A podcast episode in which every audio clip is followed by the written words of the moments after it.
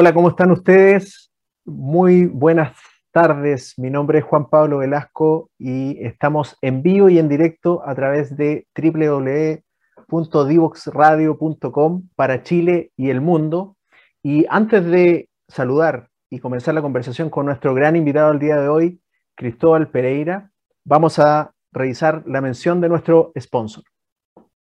Postula al programa BCI Startups, una iniciativa de BCI Labs que, a través de una convocatoria abierta, busca a las mejores fintechs o startups que con soluciones disruptivas puedan resolver desafíos para convertirse en potenciales partners del banco BCI. Entra ahora a bcilabs.cl y sé parte de este proyecto.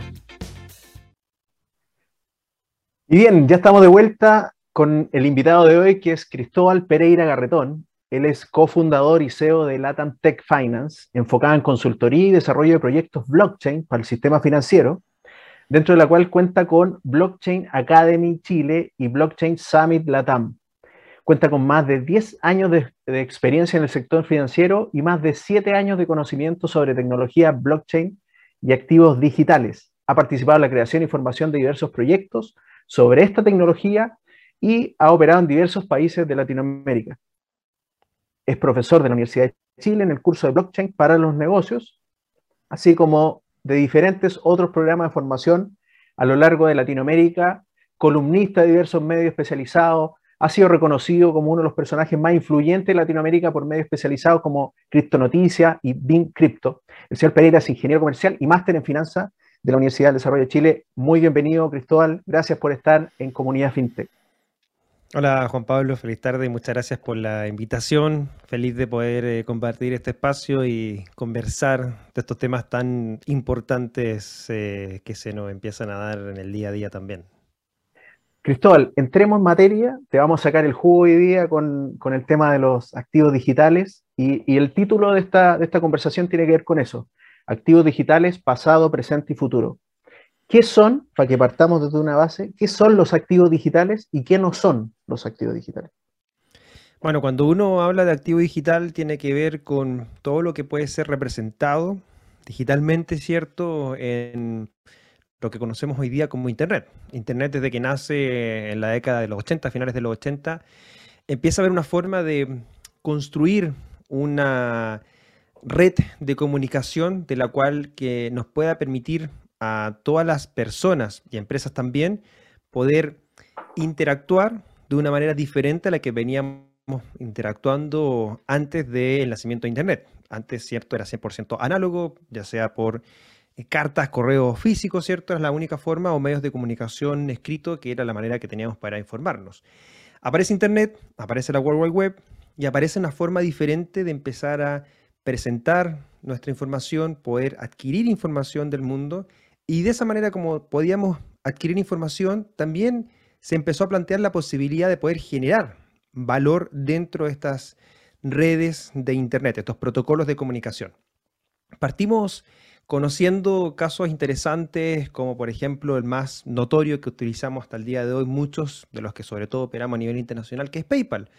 PayPal empezó generando una forma de activo digital, que es el dólar digital, bajo una infraestructura y una red de operación que nos permita a nosotros, los usuarios de PayPal, ¿cierto?, poder hacer pagos digitales, poder recibir dinero, poder emitir un invoice, una factura para poder recibir pagos a cambio de una comisión de procesamiento, pero finalmente representó en esta plataforma, en su sistema, un activo digital que es el dólar, que es la moneda principalmente utilizada a nivel internacional. De ahí a más empezó la banca, cuando la banca empezó a digitalizarse y empezó a crear el Open Banking, empezó también a representar, de cierta manera, digitalmente los valores que nosotros empezamos a depositar en ello. Es decir, cuando yo voy y deposito, por ejemplo, 100 mil pesos en mi cuenta de banco, automáticamente ese registro aparece digitalmente en mi cuenta bancaria cuando yo accedo a la página web del banco. Eso es una representación digital de lo que yo deposité en ellos. Y así es más, se han venido desarrollando distintos tipos de activos digitales. Lo que hoy empezamos a revisar y analizar y cómo blockchain aporta en ese sentido a esta creación y visión de lo que pueden ser los activos digitales a futuro, tiende a ser una manera diferente de llevar los registros, ya sea eh, que lo que estamos acostumbrados hoy día a estos registros centralizados, como lo hablé anteriormente, PayPal, los bancos, el sistema financiero, donde cada uno de ellos de manera totalmente autónoma, eh, asegurada, me refiero a nivel informático, eh, manejan sus propias bases de datos y su propia información. Nadie puede acceder a ellos. Y estamos hablando de esta otra tecnología que nos permite crear también activos digitales, pero bajo una lógica totalmente diferente, que es una lógica totalmente descentralizada, donde los registros no viven en un servidor centralizado, sino que viven en copias de muchos computadores al mismo tiempo. Entonces, activos digitales ya sea puede ser una representación digital de muchas cosas, desde el dinero hasta bienes raíces, hasta commodities, cualquier cosa que podamos representar digitalmente. Ahora, cuando hablamos de representación digital, ahí ya pasamos a una siguiente pregunta que es, ¿lo representamos en un servidor, en una base de datos centralizada o en un registro descentralizado como puede ser blockchain? vamos a llegar ahí. E, efectivamente, nombraste blockchain y, qué, si nos puedes eh, decir en fácil qué significa y por qué se relaciona con minería. ¿Cuál es esa relación que hay? Hay, el año 2009 nace Bitcoin, es la primera criptomoneda, ¿cierto?, utiliza, que utiliza esta tecnología. Blockchain en, castellano significa cadena de bloques y es principalmente un registro descentralizado de transacciones.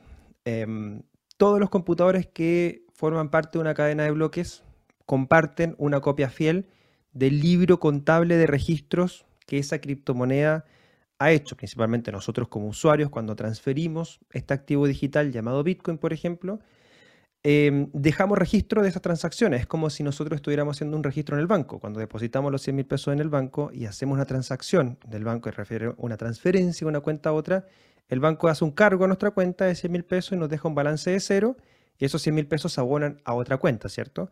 Acá funciona de la misma manera, pero en vez de que el libro contable se lleve de manera centralizada por el banco, aquí se lleva de manera descentralizada en todos los computadores que componen la cadena de bloques en particular.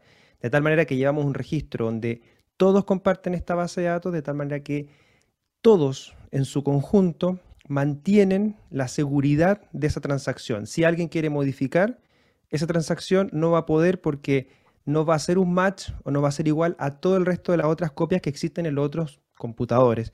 Entonces permite llevar este registro de manera descentralizada. La minería en particular tiene que ver con el concepto de poder bajo una resolución de un problema matemático, registrar transacciones dentro de un bloque de información y subirlo a esta cadena de bloques que es donde viven los registros de transacciones válidamente emitidos. De tal manera que el hecho de resolver un problema matemático significa creación de Bitcoin, en este caso por cada bloque que se genera. Entonces el concepto de minería tiene que ver con que literalmente, en vez de tener una una picota, ¿cierto? Pegándole a la tierra hasta buscar una pepita de oro que me va a servir como incentivo monetario para poder seguir, ¿cierto? Eh, picando la tierra. Acá, en este caso, es un proceso en el cual matemáticamente estoy resolviendo un, algoritmo hasta que encuentro el resultado y de esa manera obtengo esta remuneración, que en este caso, cuando hablamos de Bitcoin, es Bitcoin que se genera por cada bloque de transacción nuevo que se sube a la cadena, a la cadena de bloques. Entonces la minería tiene que ver con este concepto de hacer un trabajo físico, en este caso un trabajo de cálculo matemático, hasta encontrar eh, la resolución de un problema y de esa manera obtener este ingreso que son los nuevos Bitcoin que genera el protocolo para remunerar a quienes están procesando las transacciones. Perfecto. Si, si el Bitcoin nace de una resolución matemática, ¿por qué entonces el Bitcoin tiene una cantidad finita de Bitcoin? Entiendo que son 16 millones, ¿no? Son 21 millones de Bitcoin la cantidad máxima que van a existir. Y eso se da principalmente porque aquí está algo bien interesante, Juan Pablo, tiene que ver con el protocolo que crea el autor Satoshi Nakamoto cuando presenta Bitcoin y, inicia el funcionamiento de Bitcoin el 3 de, el 3 de enero del año 2009, inicia esta red a funcionar. Desde ese minuto, Bitcoin tiene una política de emisión, una política monetaria establecida en su código y tiene que ver con la cantidad de nuevos Bitcoin que se generan por cada bloque de transacción que se suma a la cadena de bloques principal. Cuando nace el primer bloque de transacciones, 50 Bitcoin eran pagados al minero que lograba resolver este algoritmo matemático.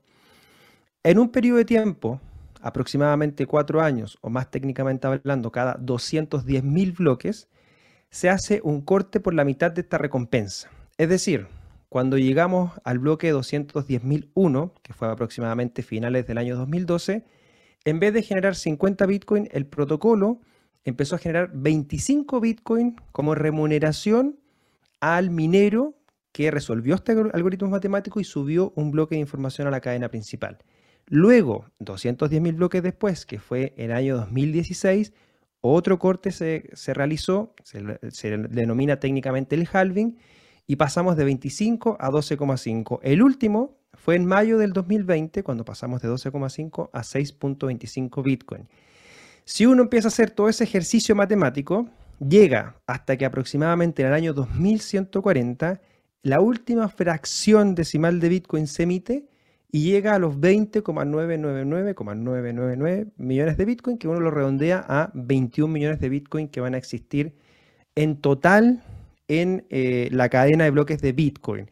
Actualmente hay un poco más de 19,5 millones de Bitcoin ya emitidos, es decir, en tan solo 13 años, más del 90-95% de la emisión ya está lista, ya está emitida, y en el resto de los 120 años que quedan se va a terminar de emitir ese eh, millón y medio de, Bitcoin que falta todavía por, tener en circulación. Perfecto. Ahora, eh, la clave aquí es la resolución matemática de un problema, ¿cierto? Em, ¿Por qué es tan importante resolver ese problema matemático y quién gana con eso? Uno. Dos, ¿quiénes son estos mineros? ¿Son, son eh, doctores en matemática? ¿Son hackers? ¿Qué son? ¿Cómo pueden ellos llegar a resolver un problema matemático que no estaba resuelto antes? Y, finalmente, eh, ¿qué compro yo cuando estoy comprando un Bitcoin? Porque para el inversionista tradicional, cuando yo compro Copec, uno ve la bencinera, CMPC está la celulosa, hay cosas que uno dice, bueno, lo que decís tú, yo hago una transferencia de 100 mil pesos, bueno, pero son 100 mil pesos que yo deposité en el banco. Es decir, eh, esa, cadena de preguntas me gustaría que, revisáramos, Cristóbal. Por supuesto. Mira, cuando Vamos, vamos, a ir por parte, vamos a ir partir por la parte de los mineros, quiénes son, cómo resolver este algoritmo y eh, terminamos hablando del tema de eh, qué, compra un inversionista cuando compra Bitcoin finalmente. Los mineros son personas, bueno, personas y empresas hoy día. O sea, puede ser tú, yo, cualquier persona que nos esté escuchando, que nos esté viendo, puede ser un minero de Bitcoin. La gracia de esta tecnología es que por primera vez tenemos la posibilidad de participar de un proceso de registro de transacciones sobre un activo digital o un valor digital. Algo que hasta antes de Bitcoin era llevado de manera centralizada por los bancos, hoy día las personas también pueden participar de ese proceso de registro y mantención del libro contable de Bitcoin y de cualquier otra criptomoneda que exista.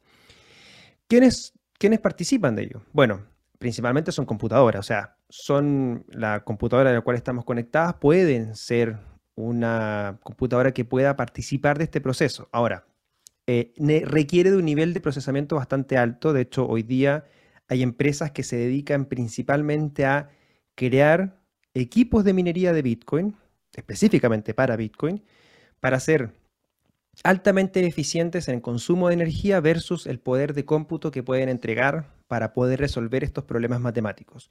Estos problemas matemáticos son generados por el mismo protocolo y a medida que más equipos se van conectando a la red, más difícil va siendo el algoritmo matemático porque se va actualizando cada dos semanas la dificultad del problema. Hablamos de un problema que para nosotros como humanos es prácticamente imposible resolverlo en menos de 10 minutos, inclusive en segundos. Por eso se ocupan las máquinas para que resuelvan este algoritmo matemático. No es que sea un 2 más 2 igual a cuánto, sino que son problemas matemáticos bien complejos que solamente, bueno, los, los equipos especializados pueden resolver en un corto periodo de tiempo. Cuando una vez que estos equipos están conectados a la red y eh, arman un bloque de transacciones y lo van a subir a la cadena principal, el protocolo de Bitcoin les pone como una especie de peaje que es este algoritmo matemático. El primero que lo resuelve tiene la posibilidad de subir su bloque de información y de esa manera obtiene estos Bitcoin que son generados por el protocolo.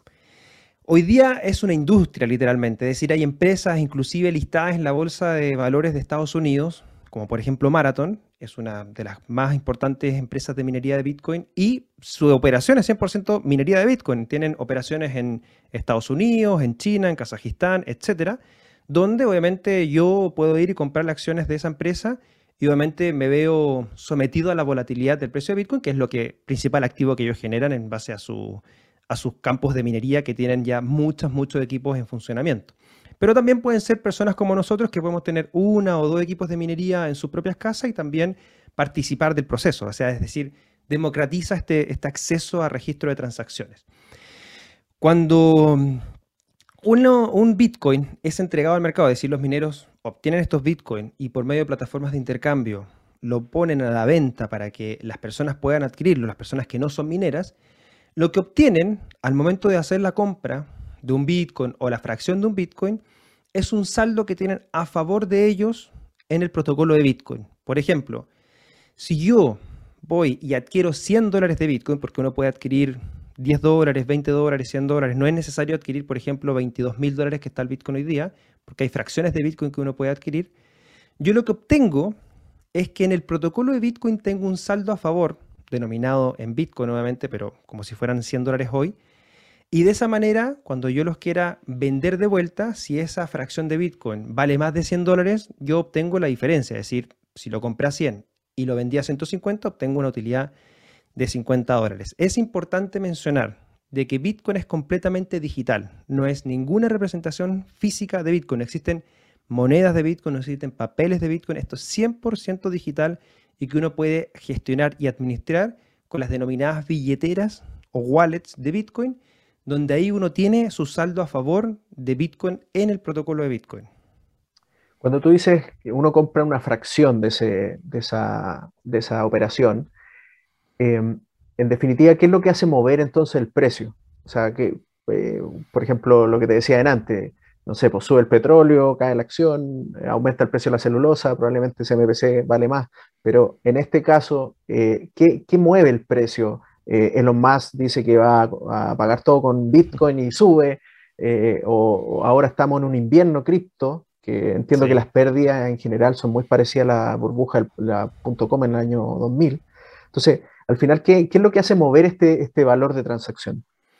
Percepciones de mercado, finalmente. Estamos hablando de que este es un mercado que funciona 24 horas los 365 días del año, o sea, un mercado que literalmente no para, porque todo el mundo puede comprar y vender Bitcoin entonces, cuando nosotros estamos, bueno, en nuestra noche durmiendo, el mercado asiático está operando, nos estamos despertando y el mercado europeo ya está, ya está en funcionamiento. Entonces, 24/7 no para de funcionar este mercado y existen eh, exchange o plataformas de intercambio tipo bolsas de valores que operan globalmente, no operan en una jurisdicción o en un país, sino que operan 24/7 todos los días del año.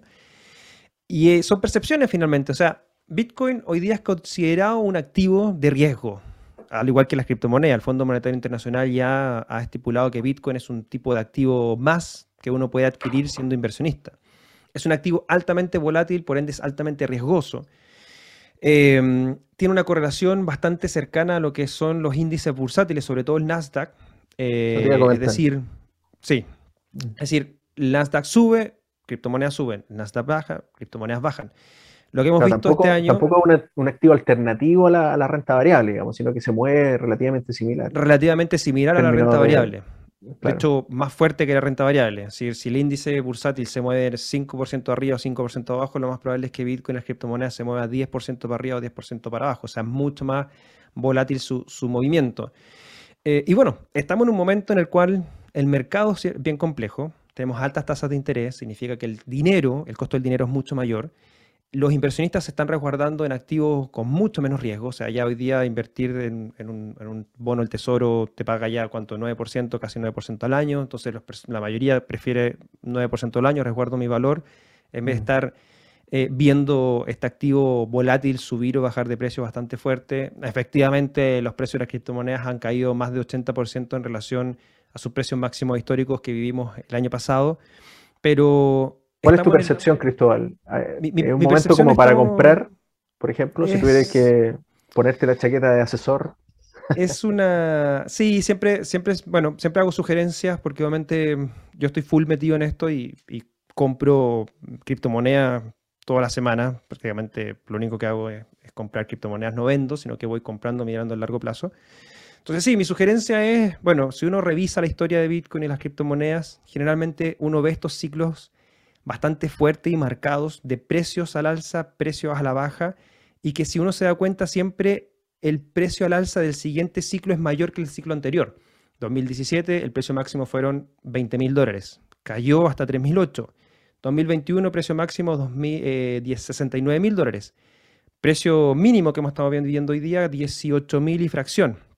¿Puede que caiga más de 18.000? Sí, puede ser que caiga hasta 15.000 inclusive. Pero se espera que el próximo ciclo supere los 69.000 dólares, es decir, inclusive los 100.000 dólares. Si uno visualiza eso, claramente es una muy buena alternativa de inversión hoy día, pero considerando dos cosas. Uno, si tengo más inversiones, no invertir todo en, criptomonedas porque es altamente volátil. Y segundo, hacerlo considerando que al menos no necesito ese dinero por los próximos dos a tres años, que es donde debiese venir el próximo ciclo alcista de, Bitcoin y las criptomonedas. ¿Cuál es el precio que debería tener Bitcoin? ¿Largo plazo? sí.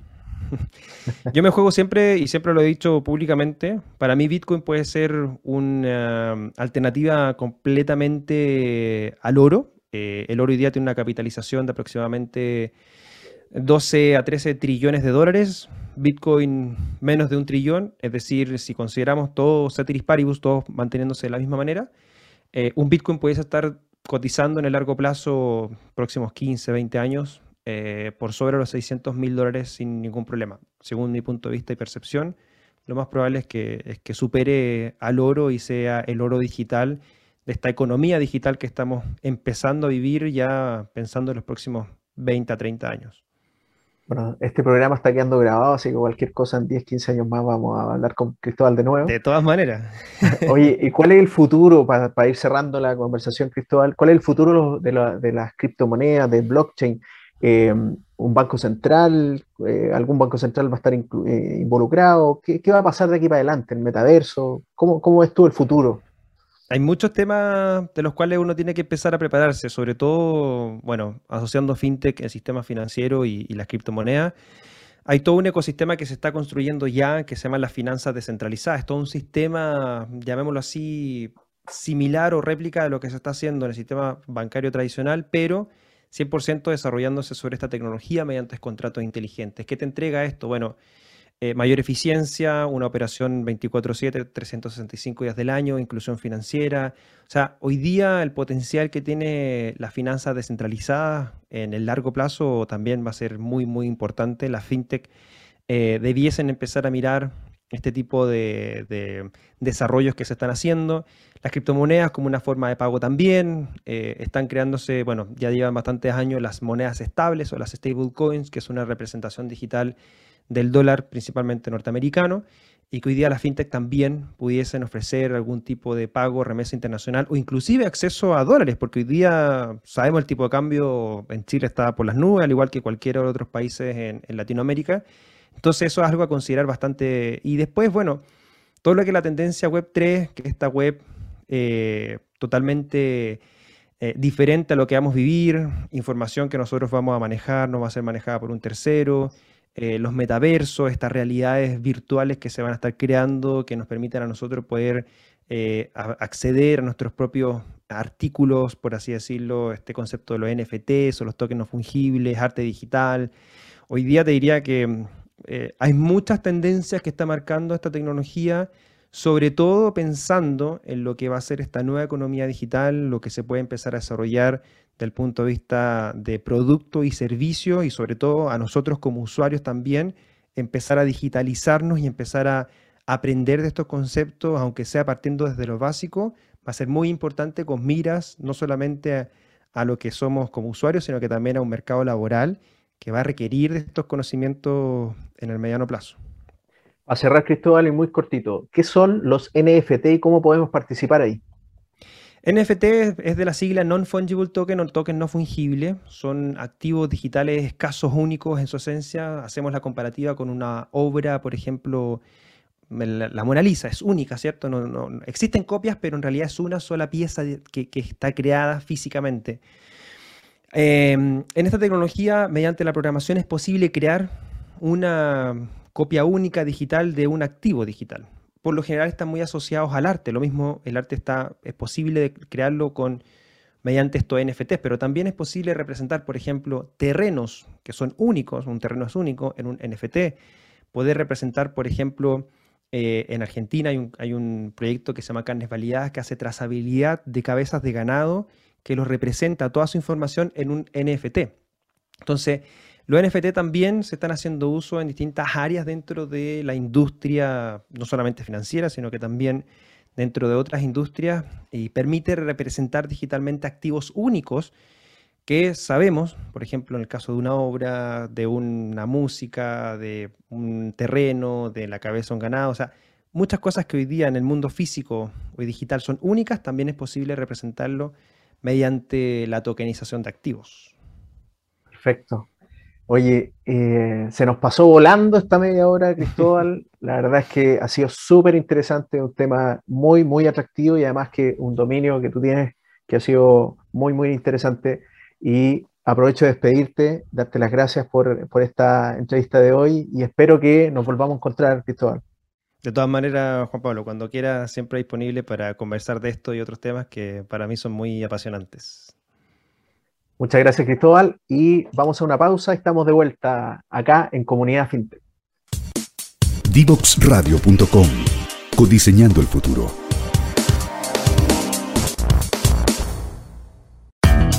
Yo emprendo. Tú emprendes. Latinoamérica emprende. Entérate en divoxradio.com. Conéctate con personas que saben en divoxradio.com. Divoxradio.com. Codiseñando el futuro.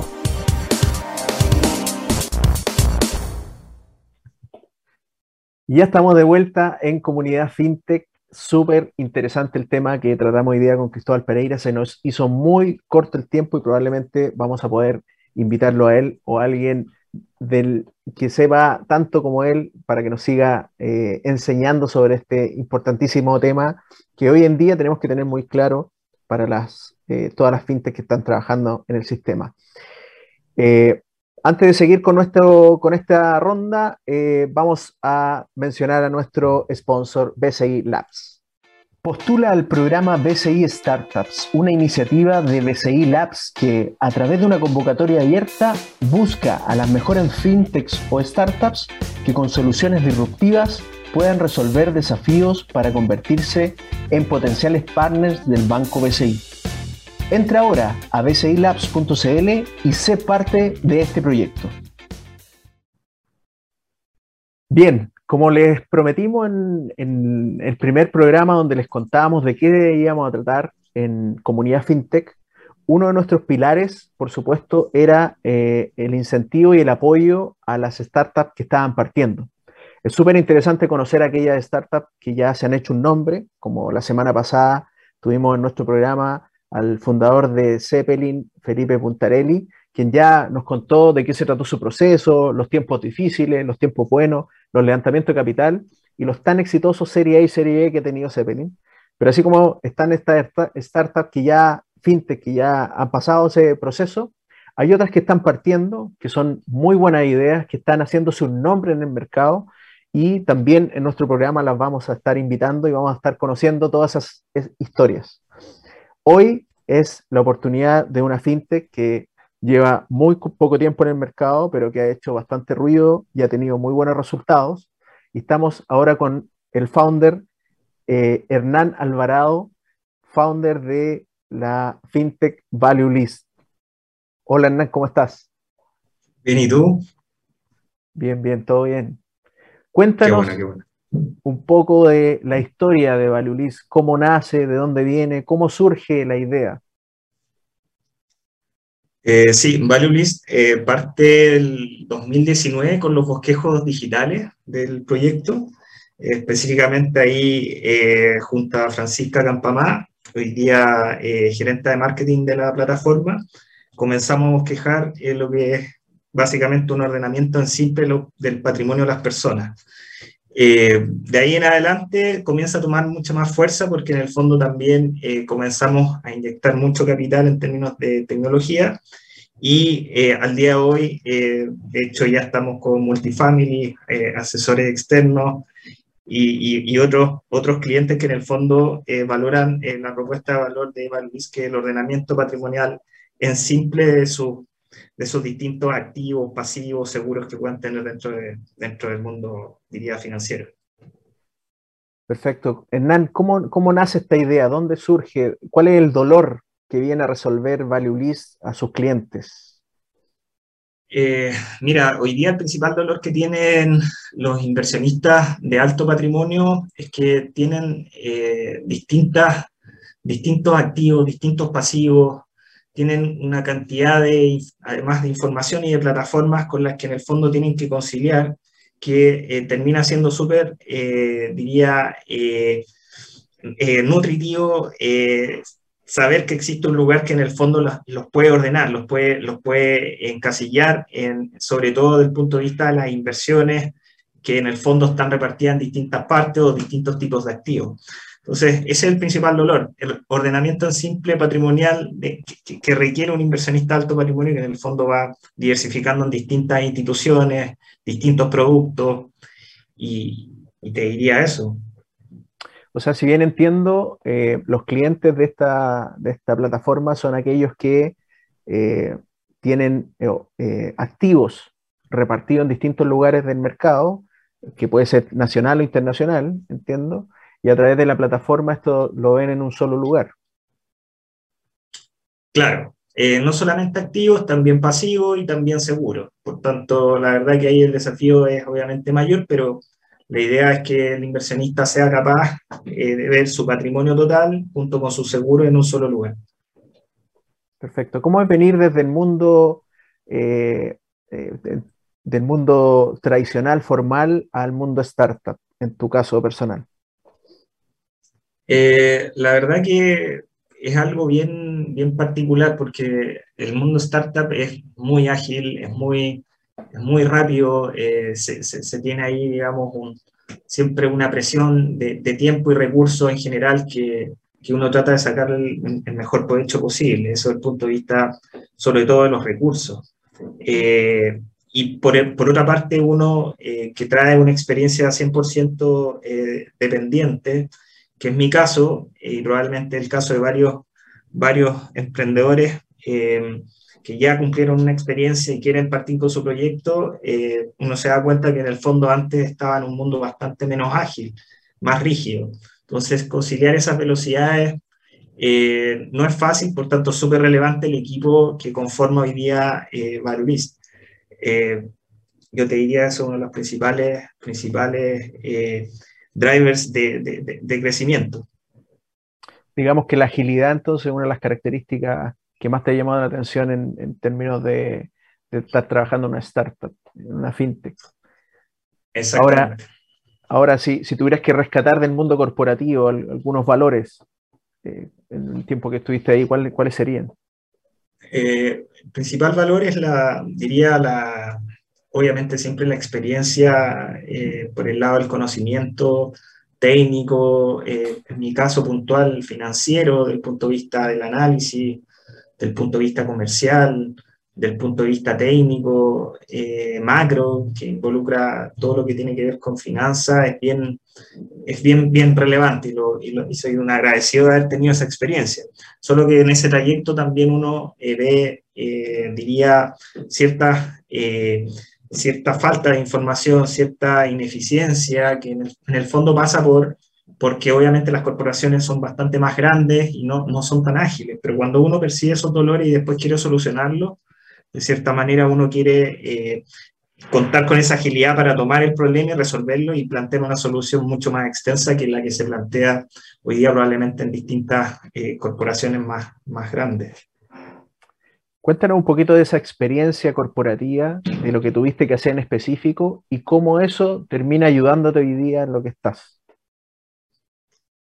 Eh, bueno, en lo, puntual, eh, esa, esa, esa, experiencia eh, me permitió detectar básicamente los, los, dolores de las distintas, diría, distintos inversionistas, desde el más retail hasta los altos patrimonios. Por tanto, eh, uno comienza a, eso a, a, bosquejarlo, a expresarlo de alguna manera para que en el fondo la solución sea lo más simple posible, lo más aterrizada posible. Entonces yo te diría que lo, principal es que la experiencia me hizo percibir el dolor de manera transversal en distintos segmentos de, de inversionistas y hoy día eh, creemos 100% que hoy día Value List no solamente va hacia un segmento de alto patrimonio, sino también hacia distintos segmentos que en el fondo necesitan eh, un ordenamiento en simple patrimonial partiendo por un respaldo, por ejemplo.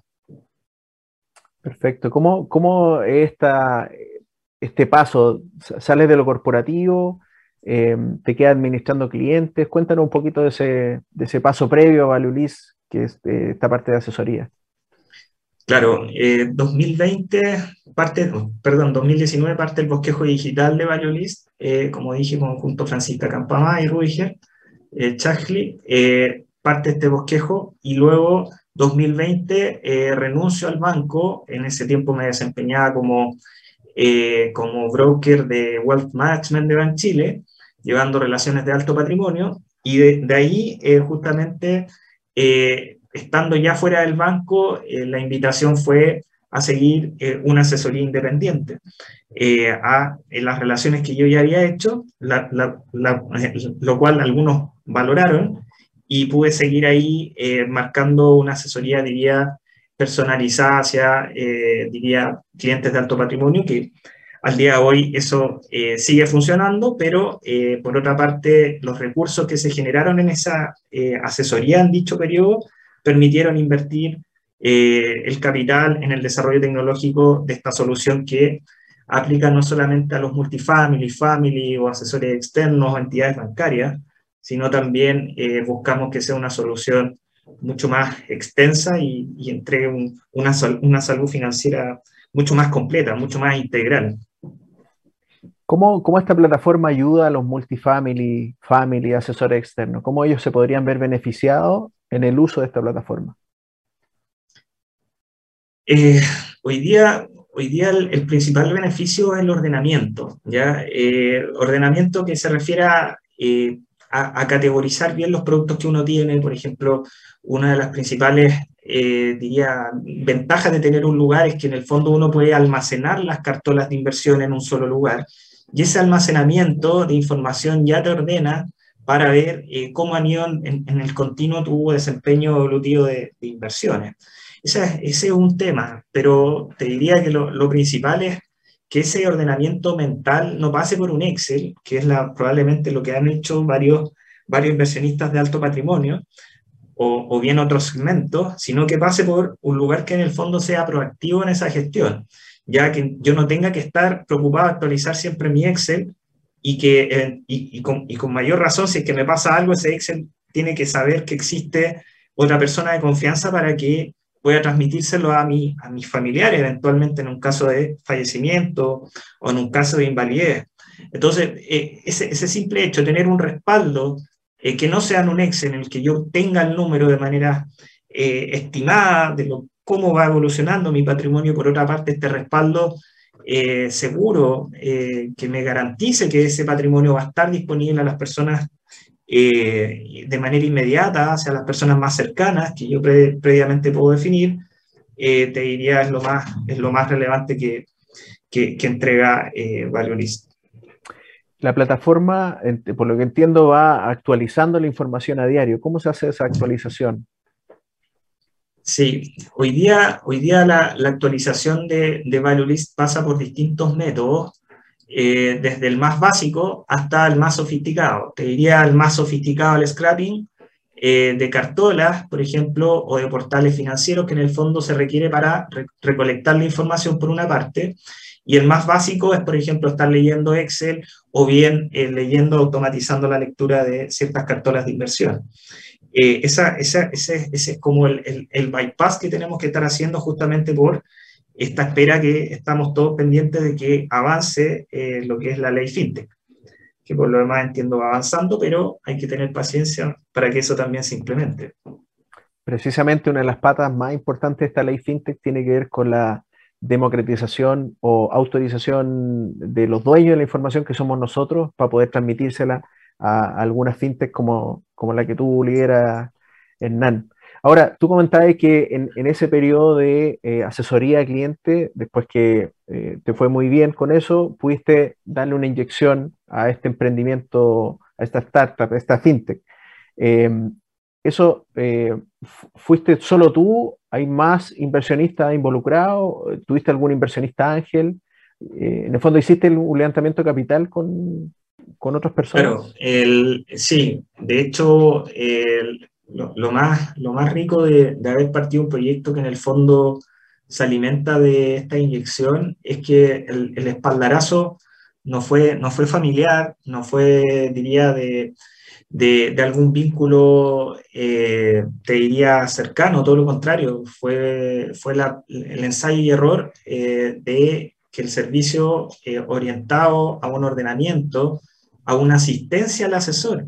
Porque claro, yo siendo asesor en ese periodo requería herramientas que pudiesen darle un entendimiento al inversionista de cómo iba el evolutivo de su patrimonio.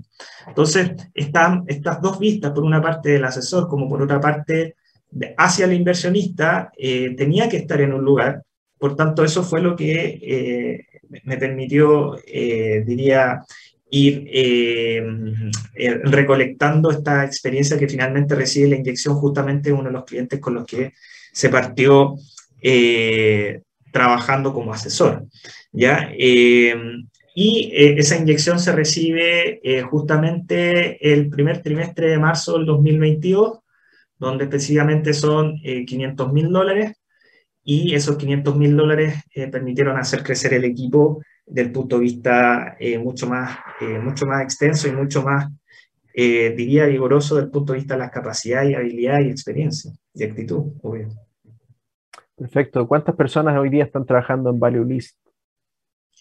Hoy día eh, somos 14 personas. Eh, la verdad que ha sido súper explosivo el crecimiento en el corto plazo.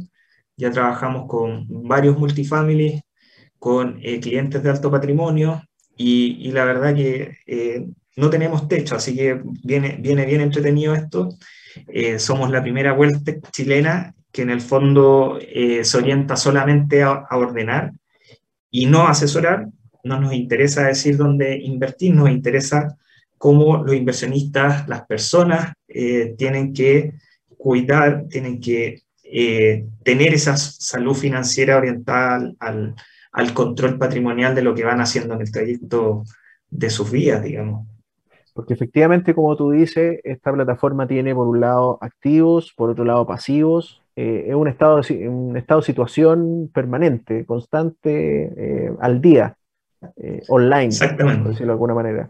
Adicionalmente a eso, tú comentabas que había un repositorio de documentos donde los clientes podían dejar su documentación respaldada, por lo tanto, también en términos de, de sucesión, le ayuda a las personas a que también puedan traspasar en ese momento difícil una información que de pronto no está tan, eh, está tan al, dedillo muchas veces. Exactamente. Eh, ¿cómo, qué es lo que viene para Value List en adelante? Eh, bueno, este, estos dos primeros trimestres han sido de levantamiento capital y crecer en el segmento de alto patrimonio y se ha logrado. Y ahora nos pusimos ya para el segundo semestre del 2022 orientarnos hacia una solución mucho más más amplia, eh, vamos justamente a ofrecer servicios bastante más básicos eh, y diría eh, de resguardo patrimonial que en el fondo van a ser súper relevantes para el cuidado, el cuidado seguimiento, respaldo, comunicación ante situaciones como las que mencioné, tal como un fallecimiento, una invalidez. Es clave contar con esa información disponible eh, para que se resguarde lo que construimos en el trayecto de nuestras vidas, lo que es eh, en términos patrimoniales. Súper interesante, Hernán. Eh, pueden tener más información de ValueList a través de su página www.valuelist.cl. Ahí pueden ver y contactarse directamente con, con, este equipo que comentaba Hernán. Y te dejo la pantalla para ti, Hernán, último minuto, para que tú puedas invitar a la gente a, a, unirse a Valeolis, a que, a que exploren, a que lo conozcan y, puedan disfrutar de, su, de sus servicios. Sí, yo agradezco la instancia, súper agradecido de, de, tener este, este momento de, de, poder expresar lo que, lo que hoy día resuelve Valeolis y sobre todo hacer el llamado, el, llamado de, de, cuidar eh, y, y, velar por la salud financiera. Yo creo que eso es relevante, muy, muy relevante, porque recordemos estos compuestos, uno no se va dando cuenta, pero todos los días existe un, un registro de rentabilidad, un registro de cómo eso va evolucionando. Eh, y, eso no hay que perderlo, sobre todo porque uno toma decisiones, si uno compra o vende una casa, o si uno se cambia o no de fondo, y si eso en el tiempo va dando resultados, eh, versus, por ejemplo, un índice de referencia, un S&P 500, que finalmente podría ser un, un, indicador de si uno está haciendo bien o mal las cosas. Eh, y también por el lado, por, el lado del respaldo, cuidemos de que cualquier avance que uno va teniendo en términos de deuda hipotecaria, fondos de pensiones, etcétera, tiene que tener un lugar ordenado en simple y ahí está eh, Valulis para justamente respaldar dicha información y comunicarla obviamente a las personas de confianza.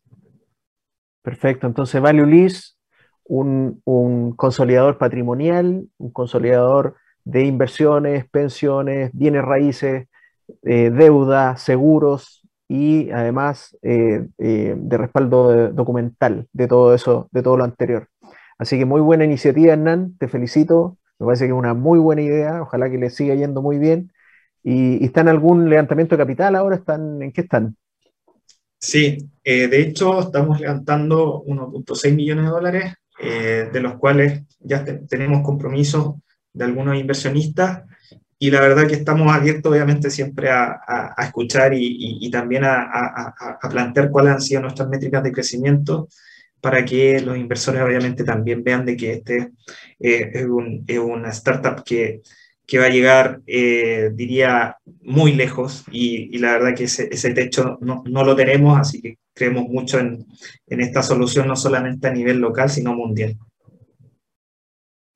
Muy bien, Hernán. Muchas gracias por estar acá en Comunidad FinTech. Mucho éxito a ti y a tu equipo. Estoy seguro que les va a ir muy, muy bien. Es una excelente idea. Así que mucho éxito con este levantamiento de capital y con todo esta, este crecimiento nacional e internacional que se viene para ustedes. No, muchas gracias por la invitación. Que estés bien, Juan Pablo.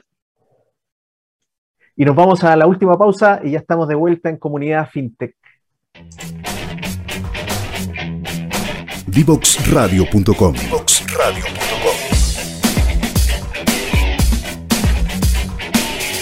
Conversaciones que simplifican lo complejo.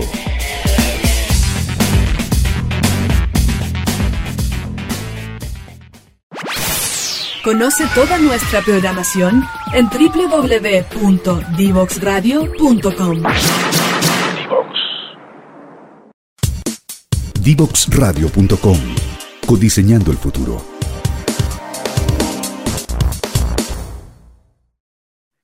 Y ya estamos de vuelta en Comunidad FinTech después de un programón que tuvimos hoy día con grandes invitados. Eh, de cierta manera, el programa de hoy cumple con la expectativa que nosotros teníamos del programa, que es, en el fondo, por un lado, poder acercar estos temas que muchas veces no son tan cercanos a nosotros. Hoy día hablamos con Cristóbal Pereira, un tema muy interesante con respecto a los activos digitales, al blockchain, a las criptomonedas, al Bitcoin, qué son, de dónde vienen, qué significan, qué compramos cuando compramos un Bitcoin, eh, de qué manera los podemos usar y qué es lo que se viene a futuro. La verdad es que es un tema súper interesante que quisimos abordar eh, o empezar a acercar a la comunidad para que podamos, para que estos temas sean de día a día y que nos vayamos, eh, los vayamos conociendo un poco más de cerca. La verdad es que esos temas ya están instalados, no son el futuro, son el presente y por lo tanto es importante ir entendiendo, ir conociendo, ir sabiendo y qué mejor que con expertos como Cristóbal que nos acompañó el día de hoy. Y por otro lado, otra expectativa que teníamos del programa era que pudiéramos apoyar a las startups, a las fintech que están partiendo. Y en ese sentido, entonces, estuvo también con nosotros Hernán Alvarado contándonos sobre su emprendimiento, sobre su fintech Value List, que ha andado bastante bien y que esperamos que siga así. Eh, en otros programas hemos tenido fintech que ya han recorrido un ciclo, que ya han sido muy exitosas, que también es importante conocer ese camino, eh, tomar esa enseñanza. Y adicionalmente en otros programas también tendremos a, eh, eh, a, personas relacionadas al ámbito de la regulación, a la ley fintech, etc. pero no menos importante, también aquellos áreas de los bancos que están haciendo innovación. La próxima semana estará con nosotros nada más ni nada menos que BCI Labs, que nos contará en qué están y cuáles son sus metodologías de innovación y cómo están trabajando y apoyando a las distintas startups y fintech del ecosistema. Es muy importante que bancos como BCI eh, hayan tomado esta tarea tan a, pulso. Y como aparece acá, en todas las redes sociales ustedes pueden ver las repeticiones del programa, así que ya van a estar disponibles muy pronto. Ha sido un gusto, que estén muy bien, nos vemos como cada lunes a las 15.30, el próximo lunes 25 eh, ya de julio, con un nuevo invitado en comunidad FinTech. Que estén muy bien. Chao.